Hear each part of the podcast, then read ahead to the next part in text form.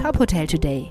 Die Nachrichten des Tages für die Hotellerie von tophotel.de. Mit Maximilian Hermannsdörfer. Vor der Bund-Länder-Runde am kommenden Dienstag zum Corona-Kurs im Herbst und Winter gibt es Streit über mögliche neue Beschränkungen. Es geht vor allem um strengere Regeln für Nicht-Geimpfte. Laut Bundesgesundheitsminister Jens Spahn sollte ab Herbst die 3G-Regel für Zusammenkünfte in geschlossenen Räumen gelten. Man muss also entweder geimpft, genesen oder getestet sein. Gleichzeitig plant Spahn das Ende der kostenlosen Tests. Dem Münchner Merkur sagte er, ab Mitte Oktober sollen ungeimpfte Erwachsene, die sich hätten impfen lassen können, vor dem Restaurantbesuch für einen Antigen-Schnelltest bezahlen müssen.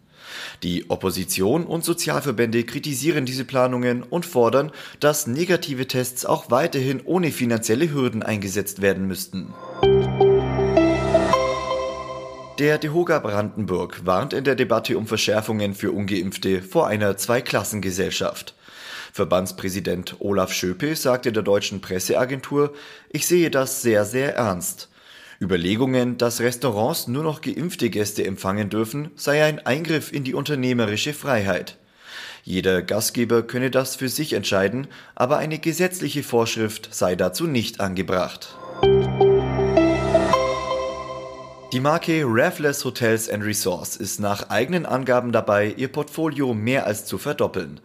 Noch in diesem Jahr soll ein zweites Haus in Dubai sowie Hotels in Bahrain und Macau eröffnen.